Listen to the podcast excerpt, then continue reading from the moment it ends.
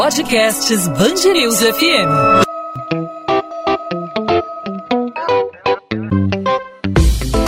Dois às 20, com Maurício Bastos e Luana Bernardes.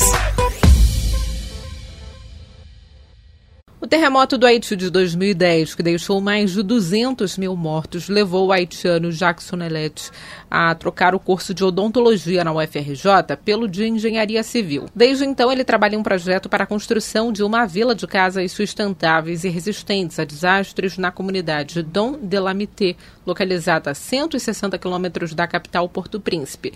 O repórter Pedro Dobal produziu essa reportagem e você acompanha o bate-papo dele com Jackson agora no podcast 2 às 20. Hoje a gente conversa com Jackson Alert, ele é engenheiro haitiano formado pela Universidade Federal do Rio de Janeiro e o projeto que ele coordena fica no município de Duchiti, a cerca de 40 quilômetros do epicentro do terremoto que atingiu o Haiti no último sábado. O tremor chegou a 7,2 graus de magnitude na escala Richter e deixou quase 2 mil mortos em todo o país. Centenas de pessoas ainda estão desaparecidas e a passagem do ciclone tropical Grace ainda dificultou as buscas por sobreviventes. Como a conexão por lá ainda está bem instável por conta do terremoto e das condições climáticas, nós enviamos as perguntas para ele e ele nos respondeu quando conseguiu contato com a gente. Jackson, muito obrigado por aceitar conversar com a gente, apesar de toda a dificuldade do momento. Primeiro, conta onde fica a sua comunidade, onde você estava na hora que a terra começou a tremer e o que, que você viu depois. Vou dizer onde fica a nossa comunidade, que fica aqui em Donduramiti, numa pequena cidade chamada do Duchiti, que fica num departamento chamado Grande Sul Grandance, tá bom? É, eu estava, eu acordei de manhã, eu fui plantar é, árvores, né? E aí começou a tremer é, o, o, o, chão, eu fiquei correndo, foi muito difícil. Aí sim a gente começou a socorrer as pessoas, a ver quem precisava de ajuda, tá? Bom, e qual foi o tamanho do impacto desse terremoto do último sábado na sua comunidade? Como é que está a situação nesse momento, Jackson? O, o tamanho do impacto é muito grande, porque você não tinha casa antes, né? E muito pelo contrário, você estava com uma situação difícil, as casas precárias não foram construídas de forma é, segura, não com materiais é, é, de qualidade, enfim. Então o impacto é muito grande. Por exemplo, agora estamos limpando para a gente fazer um grande abrigo aqui, tá? E agora as pessoas estão desabrigadas, desabrigadas. Tá? Apesar dessa notícia triste, né, de que 90% das casas da comunidade foram destruídas pelo terremoto, as moradias que foram erguidas pelo projeto, pelo Village Marie, elas continuaram intactas e agora servem inclusive de abrigo, né? O que, que torna as casas do projeto mais resistentes e qual a importância de um projeto como esse em um país tão exposto aos terremotos e também aos furacões? É sim, então eu quero dizer que as nossas casas, né, é, foram intactas apesar desses tremores todos todos. E a grande jogada, o grande desafio é você tornar a casa resistente de tal maneira que consegue trabalhar com uma bola, um nicho de um passarinho, para a casa trabalhar estruturalmente. Por exemplo, aqui nessa parede você vai ver a cada 40 centímetros, mais ou menos, temos um vegalhão de aço no sentido vertical e a cada um metro, mais ou menos, temos um sentido horizontal. A gente acaba reforçando a casa, fazer com que temos uma malha estrutural para trabalhar assim. Então, se vai cair, vai cair pedacinho de tijolo e aqui nem cai nada. E aí isso acaba é, danificando menos as pessoas. E quando você imagina um país como o Haiti, que tem duas placas tectônicas e também que tem uma bacia né, que potencializa os impactos naturais como fortes furacões, a gente entende que a gente tem que optar por uma outra tecnologia que não seja a pedra que está matando muita gente, que não seja o bloco de concreto que está matando muita gente. Então, é de segurança pública. Tá? Construir de forma segura é de segurança pública, porque você tem menos pessoas mortas durante esses problemas todos. Jaque, conta pra gente também um pouco da sua trajetória e qual foi a inspiração para essa troca do curso de odontologia para o curso de engenharia civil e também para o início do projeto do Village Marie. De lá para cá, quais foram os principais desafios para que esse projeto se tornasse realidade? Tudo que a gente for fazer na vida, temos que ter sempre é, um grande senso de propósito. Na verdade, foi depois do terremoto de 2010 que comecei a empreender na engenharia para poder construir uma solução é, que seja cada vez mais eh, barata, segura né, e ambientalmente correta. Então foi assim que minha mãe passou essa visão para mim, para aprender a amar o que eu faço, para eu ter sempre paixão e também para eu ter sempre um bom senso de ir buscar educação sempre e também de ter uma identidade, de ser quem eu sou. Por isso minha mãe fala para eu voltar. Então o projeto foi desenhado nesse sentido de eu ajudar o próximo. Acho que a gente nasce para servir, é um presente estar vivo. Então a gente tem que fazer valer, ajudar as pessoas que não têm capacidade de resposta. E isso é o senso de propósito desse projeto e tem vários né, impactos, tem vários e é, várias resistências para você implantar um projeto. Às vezes você tem um problema com o entendimento das pessoas, né? De não entender a solução de vez.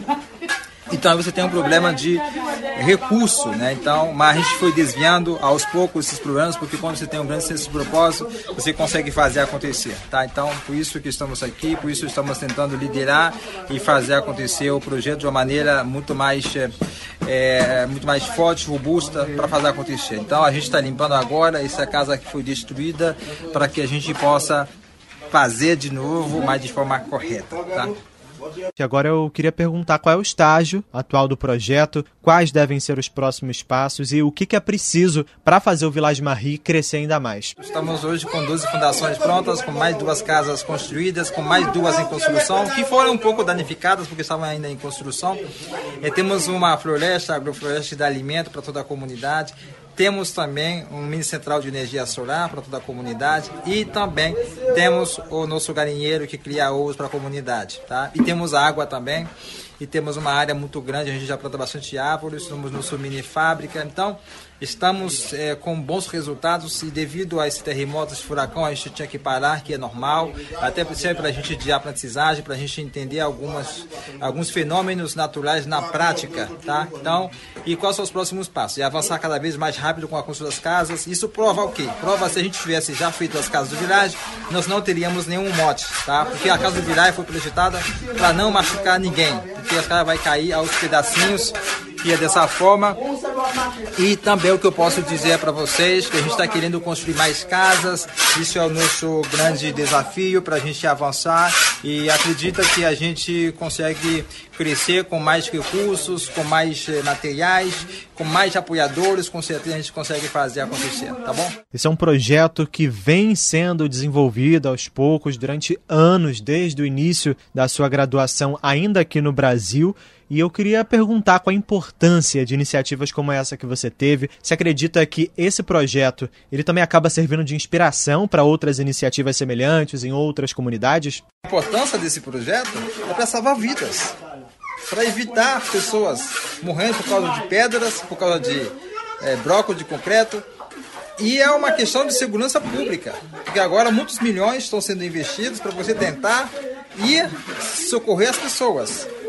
E eu acredito que uma atividade dessa serve de inspiração para outras comunidades. Já tenho gente chegando até nós para construir casas agora com tijolo ecológico e a comunidade entende isso na prática. A minha comunidade é muito inteligente, todo mundo entende.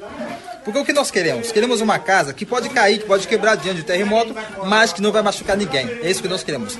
A casa do vilage pode cair, mas dificilmente vai matar alguém porque vai te avisar para você sair antes, porque os pedaços de tijolo vão caindo aos poucos, não de vez, porque tem uma malha estrutural ao longo disso. E isso acaba servindo de iniciativa para outras comunidades. E qualquer bom projeto de hoje pode virar facilmente uma política pública de amanhã.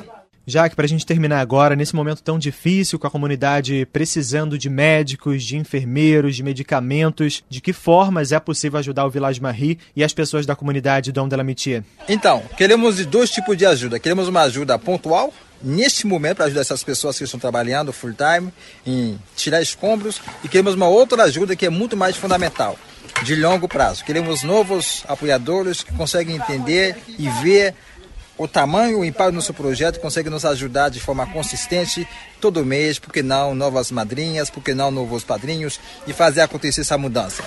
Quando mais você ajuda ao village, mais você proteja as vidas.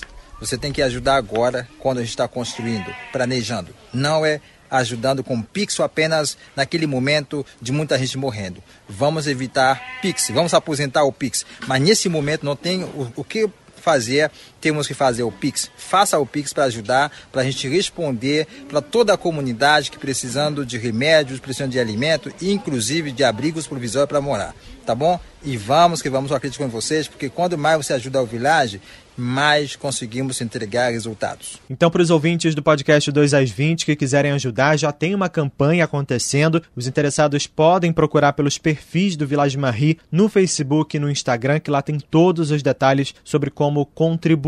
Jaque, muito obrigado mesmo por aceitar conversar com a gente nesse momento tão difícil e compartilhar sua história com os ouvintes do podcast 2 às 20 aqui da Band News FM. Muito obrigado. Eu acho que a minha mensagem é vamos fazer acontecer, vamos ajudar as pessoas pessoas para que a gente torne a nossa humanidade cada vez mais leve e evitar pessoas morrendo, mais de seis pessoas morrendo na minha comunidade por causa de fortes é, é, abalos sísmicos, pedras caindo na cabeça das pessoas, tijolos, bloco de concreto e a gente tem que investir numa tecnologia que funciona, que a gente está provando aqui.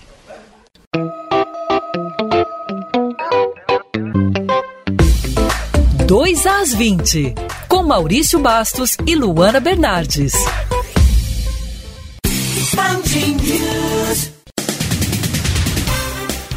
Prefeitura do Rio começa na semana que vem a vacinação contra a Covid-19 em adolescentes. Na segunda, terça e quarta, pessoas com 17 anos recebem a dose. Na quinta, sexta e sábado é a vez de quem tem 16 anos. Na semana seguinte, jovens de 15 anos são imunizados contra a Covid-19 na cidade. Funcionários da Prefeitura do Rio que não apresentarem um esquema vacinal completo contra a Covid-19 podem ser punidos. Um decreto publicado em Diário Oficial nesta quarta-feira torna obrigatória a imunização de profissionais do município. De acordo com o secretário de Saúde, Daniel Sorães, o número de servidores nessa situação é baixo, mas existe. A declaração foi dada durante a inauguração do ponto de vacinação no Palácio Tiradentes, antiga sede da Assembleia Legislativa do Rio. O Superior Tribunal de Justiça nega liminarmente o pedido de habeas corpus feito pela defesa da ex-deputada federal Flor de Lis. A solicitação foi impetrada antes da prisão da pastora na última sexta-feira. Ela é acusada de ser a mandante da morte do marido, pastor Anderson do Carmo, em 2019. Outros 10 réus também respondem pelo assassinato. Nesta terça-feira, a Justiça do Rio determinou a transferência de Flor de Lis para a unidade prisional Talavera Bruce, no complexo de Jericinó, na zona oeste do Rio, para que ela não tenha contato com outros presos pelo crime. Os dias e horários das partidas do Flamengo e do Fluminense pela volta das quartas de final da Copa do Brasil foram definidos pela CBF. O Flamengo decide a vaga contra o Grêmio no Maracanã no dia 15 de setembro. Já o Fluminense entra em campo contra o Atlético Mineiro fora de casa no Mineirão no dia 16. As duas partidas estão marcadas para as nove e meia da noite. 2 às 20. Podcast 2 às 20 vai ficando por aqui. Eu, Luana Bernardes, volto nesta quinta-feira com mais um episódio para você, ouvinte da Band News FM. Até lá, você pode entrar em contato comigo pela minha rede social, Instagram Bernardes Luana, Luana com dois N's. Tchau, tchau.